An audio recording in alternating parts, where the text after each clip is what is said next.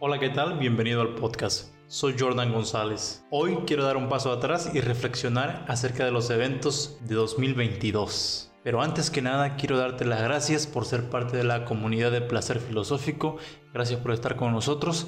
Este año pasamos de 130 seguidores a más de 130 mil. Algo que me parece impresionante. Muchas gracias por tus likes, por tus comentarios.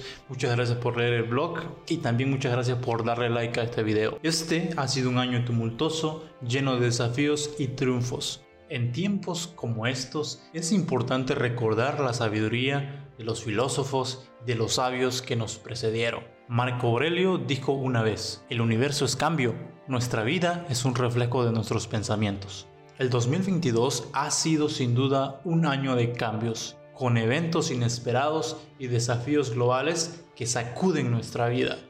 Pero como nos recuerda Marco Aurelio, depende de nosotros cómo respondemos a estos cambios. Séneca decía que la adversidad es para el hombre como el fuego es al oro, que la prosperidad continua no puede resistir un solo golpe, pero el que ha luchado constantemente contra sus males se endurece con el sufrimiento y no se rinde ante ninguna desgracia. Este año nos ha puesto a prueba a todos de diferentes maneras. Pandemia, inflación, recesión, guerra, etc. Pero también nos ha dado la oportunidad de descubrir nuestra propia fuerza y determinación. Benjamin Franklin dijo una vez, sin crecimiento y progreso continuo, palabras como mejora, logro y éxito no tienen significado. Si bien 2022 ha tenido su parte de momentos difíciles, también ha sido un año de esperanza y progreso. Hemos visto personas unirse para resolver problemas y hacer del mundo un lugar mejor, demostrando que incluso frente a desafíos aparentemente insuperables,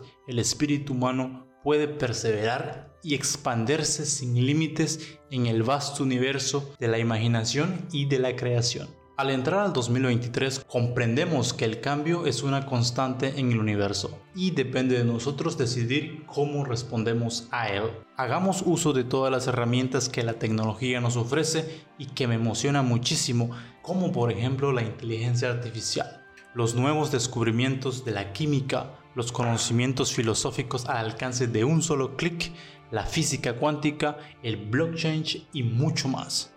Hay que dejar al lado esas resoluciones de año nuevo que son vacías, que se desvanecen cuando empieza febrero. Me ha pasado a mí también. Dejemos atrás el miedo al que dirán, en realidad la gente está demasiado ocupada en sus propias vidas y sus propios miedos. Así que sé libre. Y como dijo el poeta supremo Dante en la Divina Comedia, sigue tu propia estrella. Gracias por estar aquí, nos vemos en el siguiente episodio y feliz año nuevo 2023. Saludos.